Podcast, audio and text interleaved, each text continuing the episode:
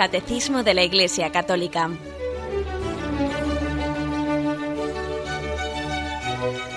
Un programa dirigido por Monseñor José Ignacio Munilla, Obispo de San Sebastián.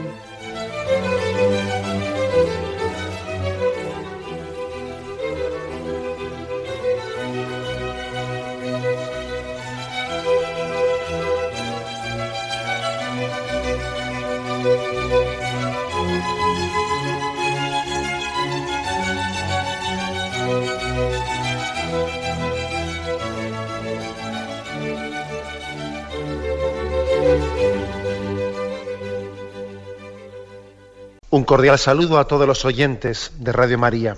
Un día más, con la gracia del Señor, proseguimos el comentario del Catecismo de nuestra Madre la Iglesia. Estamos dedicando algún programa a las exequias cristianas, que está en los puntos últimos de la segunda parte del Catecismo. Segunda parte del Catecismo que habla de la liturgia, de los sacramentos, al final tiene un apéndice sobre los sacramentales, y después eh, sobre las exequias cristianas. Habíamos explicado en el programa anterior cómo las exequias cristianas son la última Pascua del cristiano, el último paso del cristiano. Como Moisés pasó con el pueblo de Israel por el Mar Rojo, también el cristiano, unido a Jesucristo, pasa eh, tiene ese paso de la muerte a la vida, de la vida a la muerte y de la muerte a la vida. Por eso se llama la última Pascua del cristiano. Bien, hoy nos adentramos eh, en el punto, mm, a partir del punto 1684, en la explicación de cómo es la celebración de las exequias. Dedica aquí unos cuantos puntos a la celebración de las exequias. Y nos serviremos pues eh, lógicamente de estos mismos puntos el catecismo y también nos ayudaremos de las orientaciones de la Conferencia Episcopal Española sobre las exequias cristianas que están publicadas y están en el apéndice del ritual de exequias. Bien, dice el primer punto, 1684. Las exequias cristianas no confieren al difunto ni sacramento ni sacramental puesto que ha pasado más allá de la economía sacramental. Pero no dejan de ser una celebración litúrgica de la Iglesia. El ministerio de la Iglesia pretende expresar también aquí la comunión eficaz con el difunto y hacer partícipe esa misma comunión a la asamblea reunida para las exequias y anunciarle la vida eterna. Bueno, eh, la, la afirmación es que las exequias no le confieren al difunto ningún sacramento, ni siquiera un sacramental. Una vez fallecido, uno ya no recibe sacramentos, ni siquiera un sacramental, no, no es el momento ya. Como dice aquí, ha terminado ya la economía sacramental. A partir de ahora, eh, pues uno lo que tiene que recibir lo recibe por otros conductos, pero no a través de, los, eh, de los, sacramentos. No, uno no es el receptor eh, directo de, un sacramento.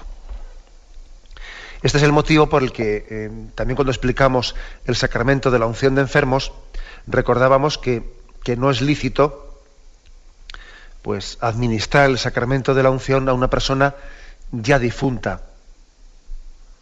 Es verdad que cuando existe una duda, una duda de si alguien eh, ha fallecido, si bueno, pues el mismo ritual permite celebrar el sacramento subcondicione, que se dice, es decir, mm, en la condición de que en caso de que esté vivo, en caso de que todavía el alma no se haya separado del cuerpo, tenga efectividad.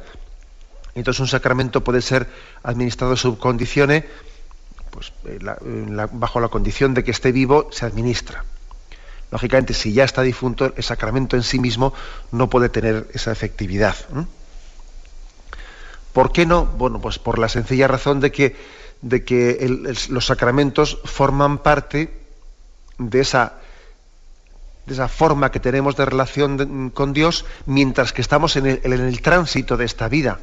Los sacramentos se interrumpen después de esta vida, como decíamos ayer, pues de una forma similar a como en el momento del parto se corta el cordón umbilical, se corta el cordón umbilical y uno comienza a recibir pues eh, el alimento y el aire, etcétera, no a través del cordón de la madre, sino directamente de otra forma.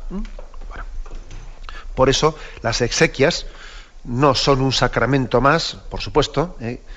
no son un sacramento más, es otra cosa distinta, entra en otro concepto distinto. El difunto, él no recibe ese sacramento.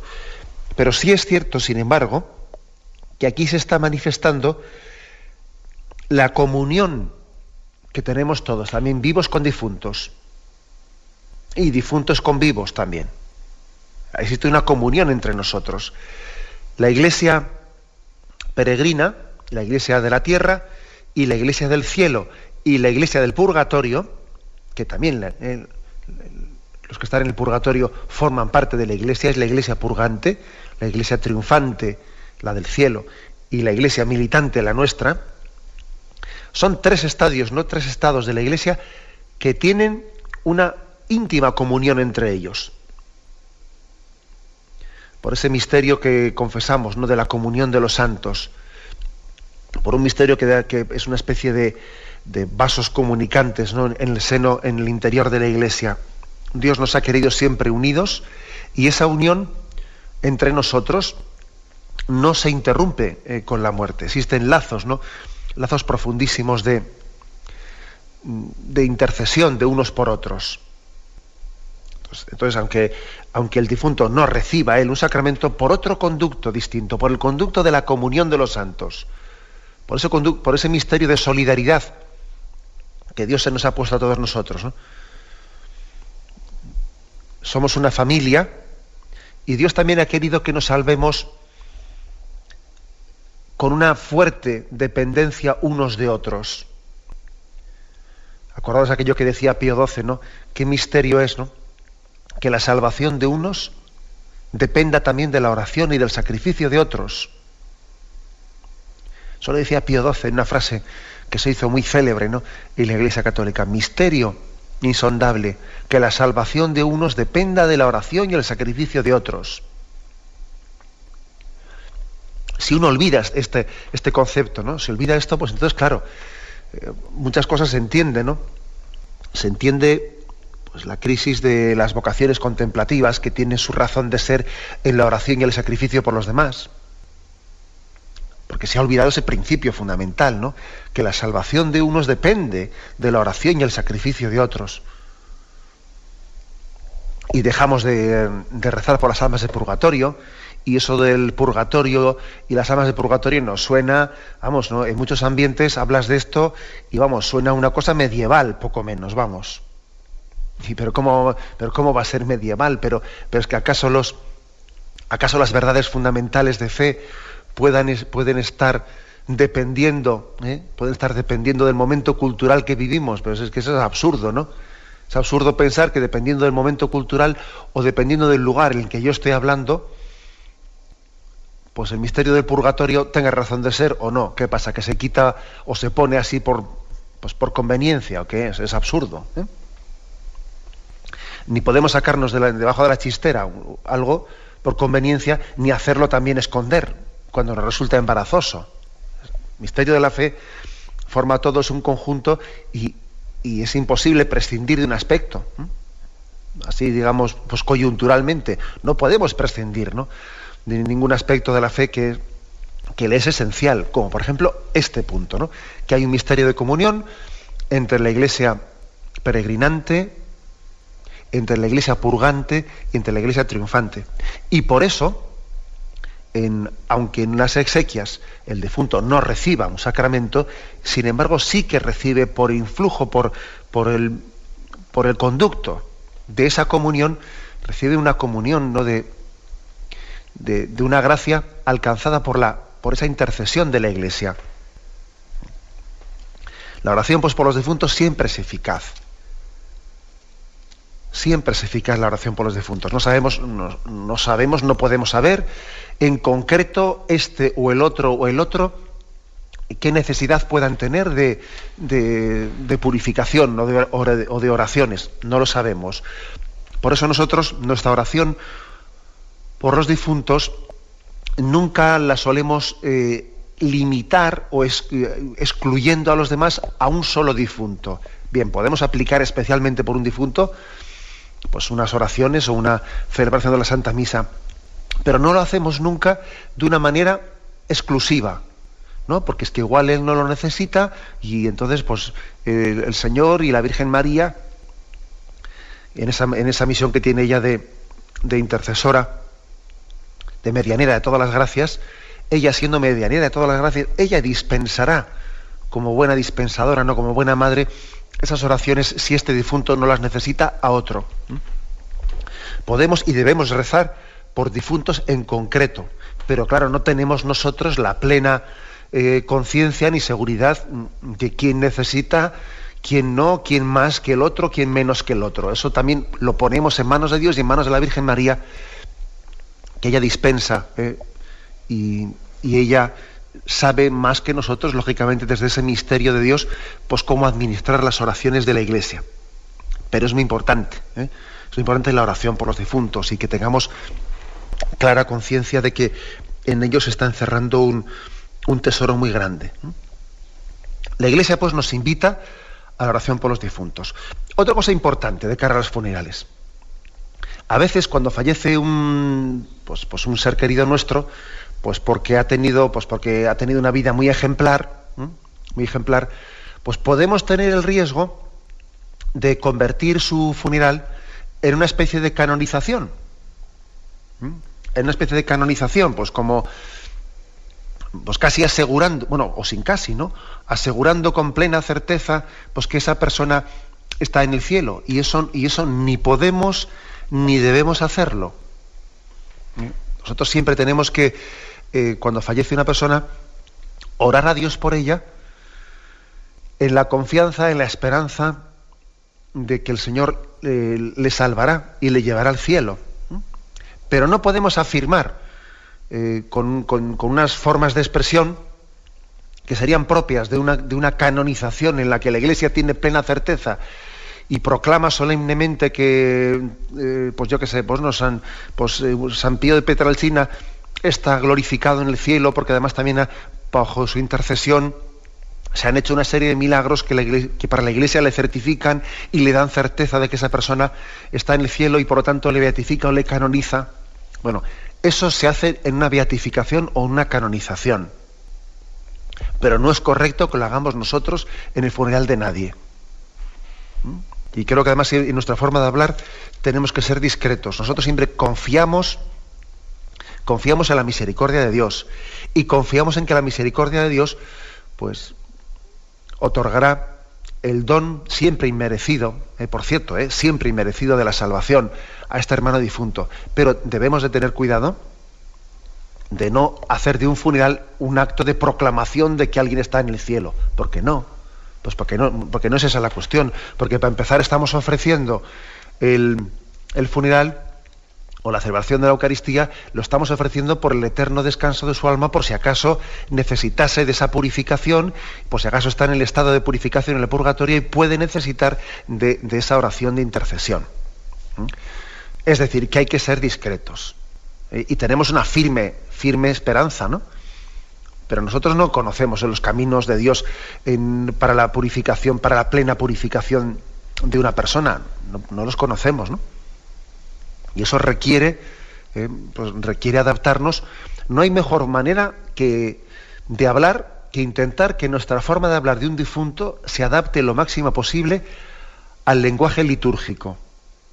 Y si uno se fija, el lenguaje litúrgico, el lenguaje de las oraciones, de las intercesiones que se hacen en las exequias, pues siempre eh, tiene la prudencia de, estar, de, pedir por la misericordia de Dios la salvación de una persona, de pedir que la oración eh, de esta iglesia peregrinante eh, sirva de purificación de los pecados de un difunto, en caso de que no lo necesite, etcétera, etcétera.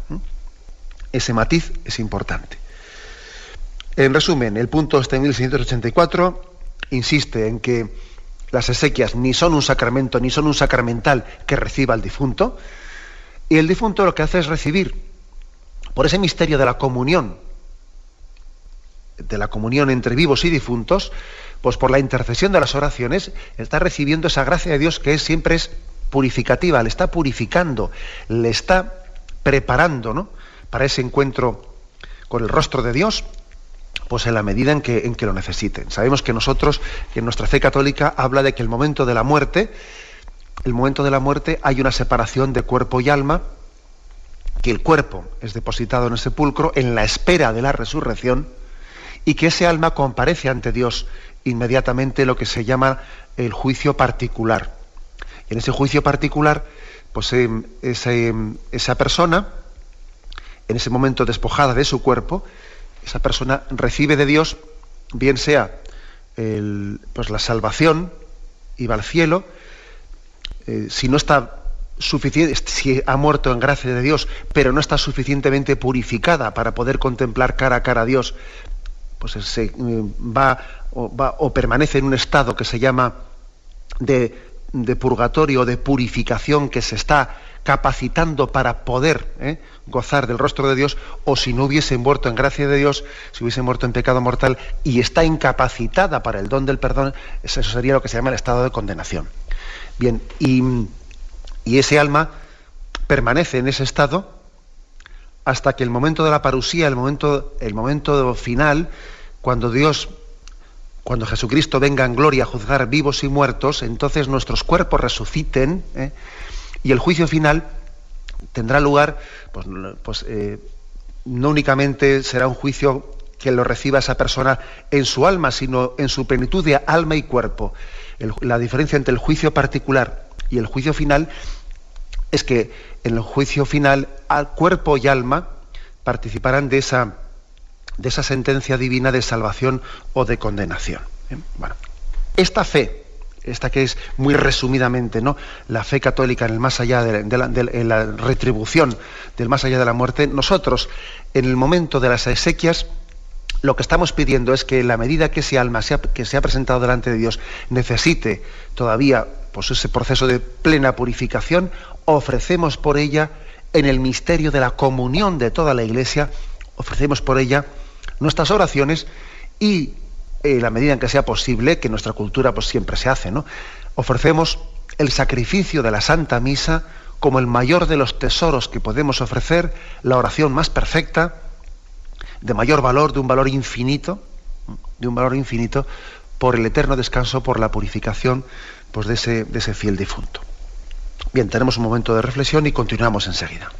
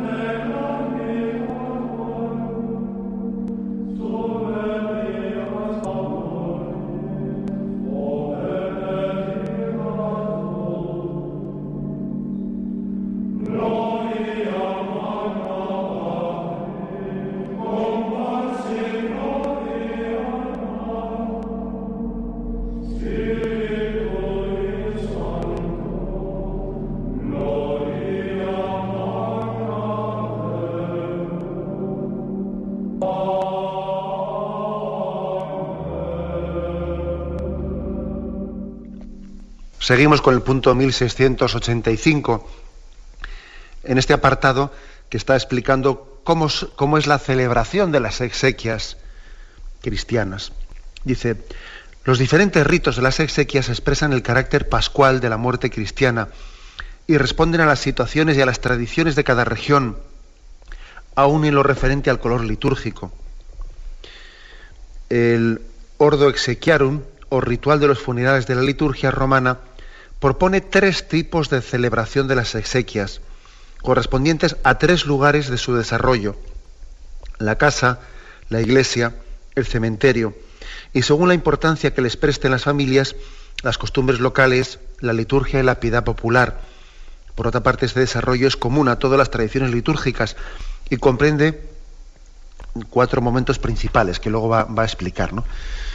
Bien, pues aquí como podéis ver, la Iglesia en cómo celebrar las exequias, pues eh, tiene una, una, referencia a que nosotros, a que la Iglesia Católica también eh, se adapta a las costumbres locales, a la piedad popular, a distintas eh, formas, tradiciones, ¿no? que han existido en cómo expresar pues, ese, ese dolor y esa solidaridad y ese sentido de fe el momento de la muerte de nuestros seres queridos. No es que no existan ningún tipo de normas eh, para todos los católicos, así conjuntas, sí, sí que existen, y, el Catecismo de la Iglesia Católica, estos puntos están referidos para, para toda la Iglesia, ¿eh? tanto incluso para la Iglesia Católica de rito latino como de ritos orientales. Sí que por supuesto que hay orientaciones comunes para todos, pero también es cierto que luego hay muchos elementos particulares pues, en los que hay una gran capacidad de adaptación de cómo se hacen los funerales a un lugar y otro. Eso incluso sin, necesidad de hablar de la Iglesia universal en todo su, en todo su, pues, su variedad ¿no? de continentes y ritos distintos entre nosotros mismos sin ir tan lejos, pues todos sabemos que puede haber mucha diferencia entre cómo se celebran las exequias de un difunto, pues en una en Madrid, eh, pues en un, pueblo pequeño de, pues de Galicia, eh, pues puede, hay muchas diferencias. Sin embargo, eh, lo sustancial es lo mismo. Sin embargo, lo esencial, aunque exteriormente las exequias se hayan celebrado pues con unas características pues muy específicas en ese pueblo de, de Galicia, o de una manera muy simplificada, ¿no? en, pues en una parroquia del centro de Madrid o en un tanatorio de no sé qué lugar, aunque exteriormente haya muchas diferencias, sin embargo, esencialmente estamos ante, ante el mismo misterio de la Pascua cristiana. ¿eh? Bueno, pues entonces, dicho esto, dicho esto, vamos a, eh, a ver qué distintas formas es las que, las que ofrece la Iglesia en los ritos esequiales. La Conferencia Episcopal Española, como todas las conferencias episcopales del mundo, se le pidió que hiciesen como una adaptación para el lugar, ¿no? unas orientaciones doctrinales y pastorales del episcopado español de cómo celebrar las exequias en nuestro contexto. Y entonces, en, ese, en esas orientaciones publicadas y que están, están además en este momento en el ritual de exequias, en la introducción, allí cuando se habla de, diversas formas de celebración del rito, dice lo siguiente.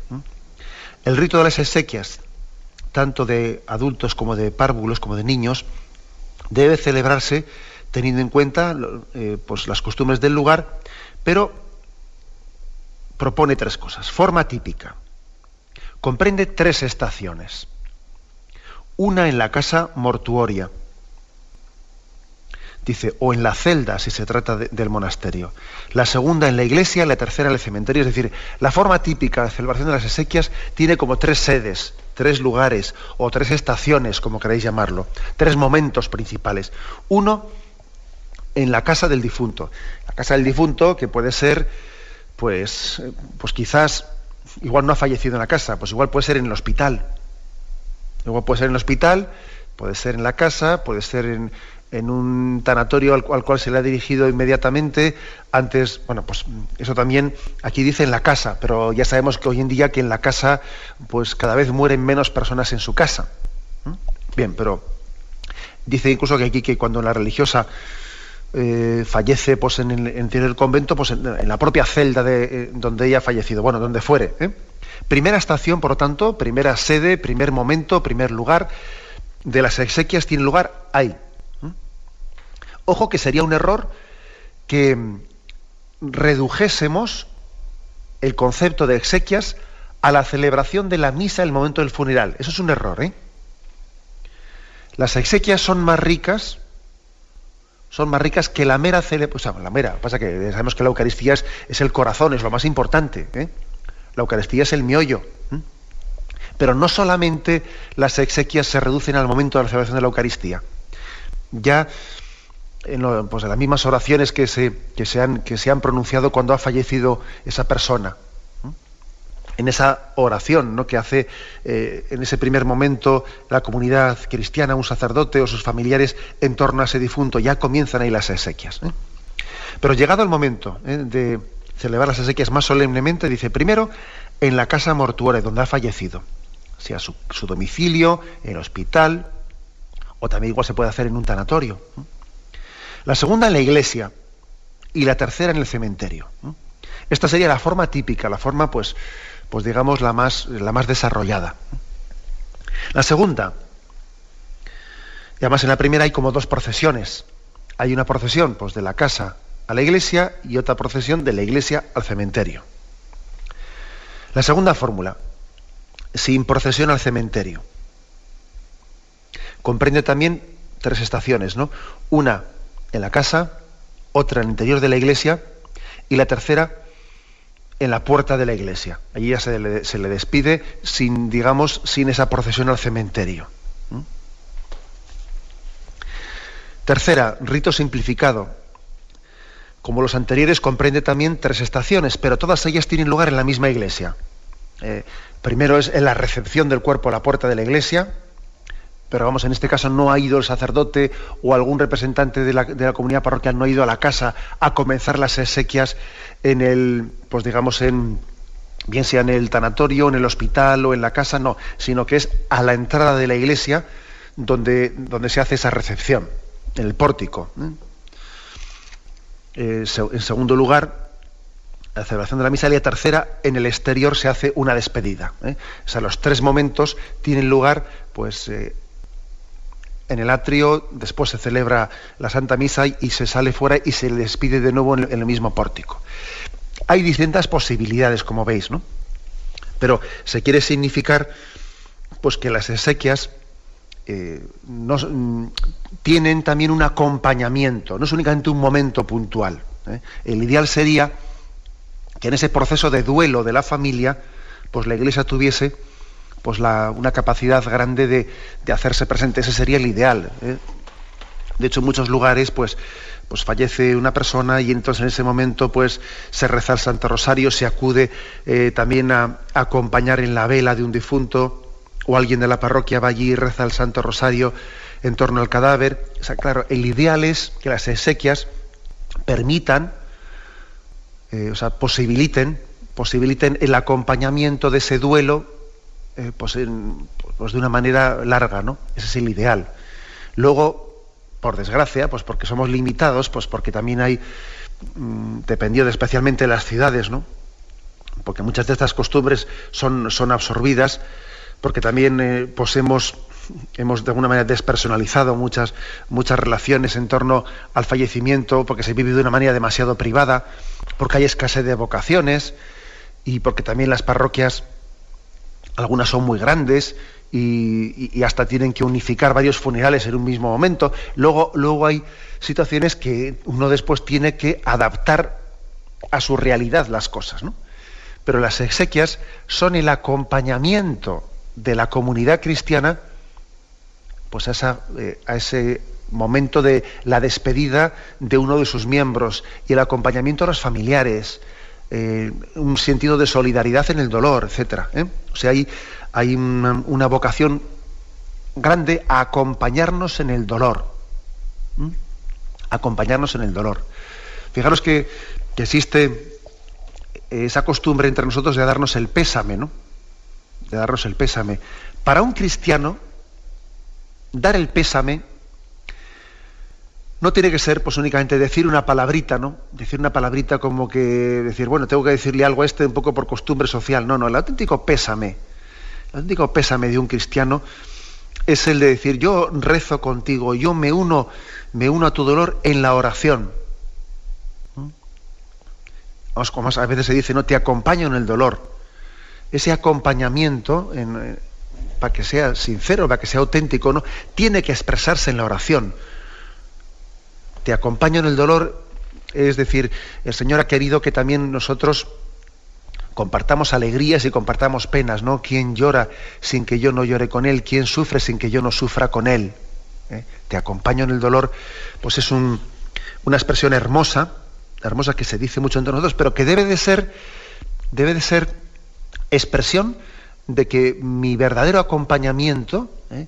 Consiste en la oración del cristiano que, que ofrece en esa solidaridad la limosna de la oración por los difuntos. Acordaros de que una de las obras de misericordia es la oración por los difuntos.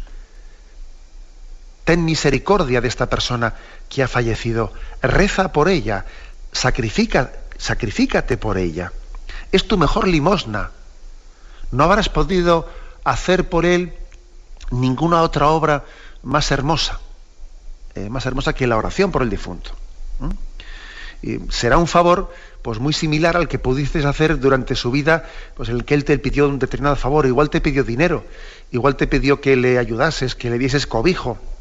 Toda aquella obra de caridad que tuviste con él fue muy hermosa, ciertamente, y, y muy importante. Ahora bien, complementa ahora tu obra de caridad, complementala orando por él. Acordados como las obras de misericordia dicen, pues dar de comer al hambriento, vestir al desnudo, dar cobijo, etcétera, etcétera, y orar por los difuntos. Es decir, mi misericordia, mi, mi obra de caridad con una persona no, no, está bien concluida si al final también no llego a rezar por ella. Me falta algo a mi misericordia. Mi misericordia no ha sido completa. Mi caridad no ha sido completa. Claro, alguno me dirá, pero tampoco es completa si me limito a rezar por su eterno descanso y no le he ayudado. Sí, también, por supuesto, por supuesto. ¿eh? La misericordia y la caridad tiene que ser eh, corporal y espiritual. ¿eh? Y no podemos elegir una sí y otra no, no. Dar de comer al hambriento, dar de beber al sediento, dar posada al peregrino, vestir al desnudo, etcétera, etcétera. Y rogar a Dios por vivos y difuntos también. Eh, forma parte de una obra de misericordia. Y si no hacemos eso es que no nos queremos plenamente, que no nos queremos bien, que no nos queremos como debiéramos de querernos, porque si yo a una persona le amo, a ella le tengo que desear lo mejor para ella. Y el mejor deseo que yo tengo para ella es que tenga a Dios con él, que tenga a Dios con ella, que esté plenamente purificada para gozar de Dios. Por eso rezo eh, por los difuntos. Y por eso cuando digo te acompaño en el dolor, ese sentimiento de solidaridad se traduce también en la oración, pues por ese difunto. Bien, tenemos un momento de reflexión y continuamos enseguida.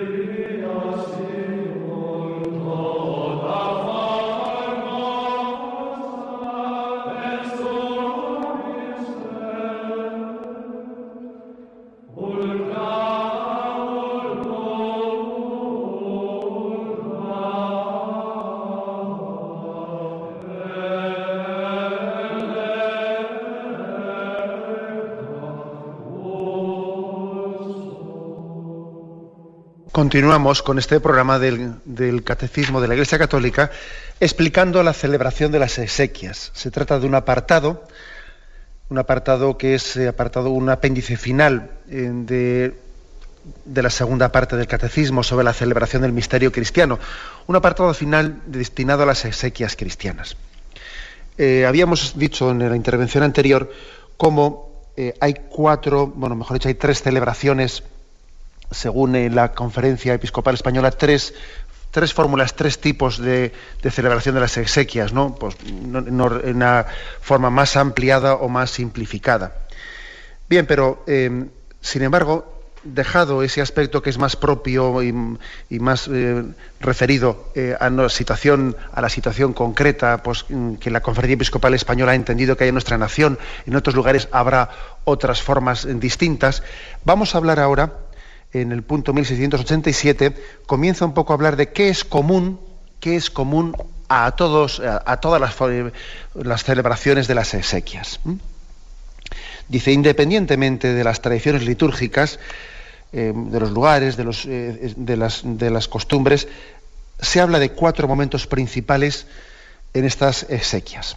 Y dice el punto 1687. Primero, la acogida de la comunidad el saludo de fe ante la celebración. los familiares del difunto son acogidos con una palabra de consolación, en el sentido del Nuevo Testamento, la fuerza del Espíritu Santo en la esperanza. Eh, la comunidad orante se reúne, que se reúne, perdón, espera también las palabras de vida eterna. La muerte de un miembro de la comunidad o el aniversario, el séptimo o el cuadragésimo día, es un acontecimiento que hace que debe hacer superar las perspectivas de este mundo y atraer a los fieles a las verdaderas perspectivas de la fe en Cristo resucitado. Es decir, independientemente de, formas distintas, ¿no? De, de, la celebración de estas exequias y de esta forma de acompañamiento de la comunidad parroquial a la familia del difunto, tiene que haber una acogida de la comunidad, una acogida a esa, a esa familia del difunto en la que le dé una palabra de, dice aquí, de consolación. La, la fe cristiana nos da una luz que es una luz de esperanza. ¿eh? Hay todavía algo, algo peor que el sufrimiento, que es el sufrimiento sin sentido. La falta de sentido para poder abordar el, eh, el sufrimiento por la pérdida de un ser querido. Uno dice, sí, pues eh, de acuerdo, pero a mí, a mí nadie me va, nadie me va en este momento ya a quitar o a, devolverme pues, a mi ser querido que, que he perdido. Bueno, pues cierto, tú estás llamado a tener que aceptar ese hecho, ¿no? De que la muerte es una separación, una separación que, en cierto sentido, pues eh, no tiene, bueno, no tiene vuelta de hoja, que únicamente podrás recuperar a ese ser querido en la, en la, en la vida eterna. Pero es verdad que ese dolor, ese dolor que tú tienes que asumirlo y tienes que aceptarlo y nadie puede pues reemplazártelo, ¿no? Nadie puede reemplazarte a ti en ese sufrimiento. Es decir, necesariamente tienes que pasarlo tú. Pero sin embargo es básico, es básico esa palabra de consolación que la fe cristiana te transmite. Porque no es lo mismo, eh, en absoluto es lo mismo, ¿no? Sufrir con sentido que sin sentido. En absoluto es lo mismo que alguien ante el misterio de la muerte tenga una fe firme en la cruz de Cristo, en la cruz salvadora, o que la cruz para él sea un signo sin sentido.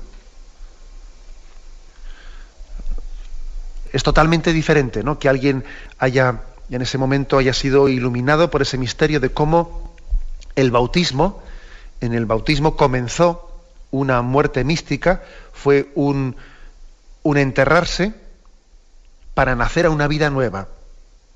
En el bautismo comienza místicamente nuestra muerte, que luego físicamente termina por producirse en un momento determinado de la vida, ¿no? En el bautismo muere el hombre viejo para nacer un hombre nuevo. Y finalmente también en la muerte física hay una muerte para un vivir, una muerte a la vida física, para un vivir, para una vida eterna. Bueno, pues eh, tener o no tener esta palabra de sentido, tener o no tener esta luz, pues es totalmente diferente a la hora de, cómo afrontar un dolor. ¿Mm? Por eso dice que los familiares del difunto deben de ser acogidos con una palabra de consolación. ¿eh? una palabra de consolación. No es que busquemos el consuelo eh, fuera de la verdad, no, no, es que la verdad nos consuela. ¿Mm? Digo esto porque a veces la palabra consuelo pues tiene un sentido peyorativo. Aquí el que no se consuela es porque no quiere, como diciendo, bueno, búscate un falso motivo para consolarte. No, no. Nosotros buscamos consuelo en la propia verdad de la fe, es decir, que las verdades de fe que son proclamadas son consoladoras, porque es una verdad, una verdad que nos da esperanza y da sentido para afrontar el dolor. Es muy importante este, este aspecto. Es, por lo tanto, mm, caer en cuenta de que la perspectiva de vida eterna con la que caminamos, eh, pues es una perspectiva de vida eterna desde la que encajamos el dolor, desde la que encajamos el desgarro. ¿eh? El desgarro que supone, pues porque somos conscientes de que en esta vida se crean unos, lazos, unos lazos, pues por. El otro día escuché yo un, refrán que me llamó la atención, ¿no? Decía, se, se ama por donde se sangra, haciendo referencia al corazón, ¿no? Decía el refrán, se ama por donde se sangra. ¿Qué quiere decir? Pues que es imposible eh, pues, a una persona no sufrir no sufrir si, en la medida en que, en que se le quiere y lógicamente existe un desgarro, ¿no? Y decía, se ama por donde se sangra. Pues claro, me pareció un refrán impresionante, ¿no? A veces el refranero castellano tiene esas, esas intuiciones tan... Pues claro, es imposible no sufrir. Y Jesucristo lloró ante la muerte. Y es impresionante verle a Jesucristo llorar. ¿eh?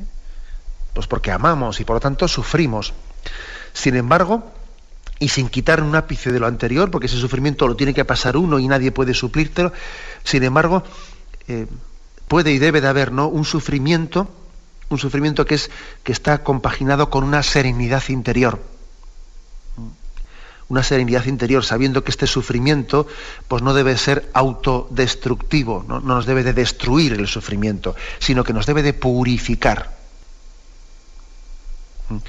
Hay una diferencia entre sufrir y sufrir, ¿no? Hay un tipo de sufrimiento que como no tiene esperanza, es autodestructivo. Sin embargo, hay otros sufrimientos que, como están, se viven en la esperanza, son sufrimientos que nos purifican, que nos maduran, que nos preparan también a nosotros para el encuentro definitivo. ¿Cómo distinguir, no? Cuando un sufrimiento es autodestructivo o cuando ese sufrimiento es un sufrimiento que está madurando, que está purificando. Pues es que esa es, eh, esa es toda una escuela, una escuela en la que el Señor nos enseña mucho, ¿no? Venid a mí los que estáis cansados y agobiados y yo os aliviaré. Yo creo que se puede sufrir mucho y al mismo tiempo tener una gran paz. Es verdad que una cosa no quita la otra. Se puede tener un gran sufrimiento y al mismo tiempo una gran paz. Y yo creo que este es el, este, este debe de ser ¿no? nuestro, nuestro objetivo, que la fe, la luz de la fe, la fuerza de la caridad eh, nos, nos, conduzcan a sufrir en paz. Venid a mí los que estáis cansados, agobiados, los que sufrís, ¿no? los que lloráis, ¿no? Y tener paz, ¿eh? tener paz porque yo he vencido a la muerte. Es, ese gran mensaje de plenitud de sentido, ¿no? Que no te quita nada de sufrimiento, porque no es una especie de varita mágica que venga a quitarte el sufrimiento. No, pero sí viene a darte un sentido. ¿eh? El Señor no ha venido con una varita mágica como una hada madrina a suprimir el sufrimiento del mundo. Ha venido a darle sentido, ¿no? A que clavándose en la cruz haga que todo nuestro sufrimiento, toda cruz en nuestra vida esté plena, plena de sentido, ¿no? Del sentido pascual. Bien, lo vamos a dejar aquí. ¿eh? Me despido con la bendición de Dios Todopoderoso. Padre, Hijo y Espíritu Santo, descienda sobre vosotros. Alabado sea Jesucristo.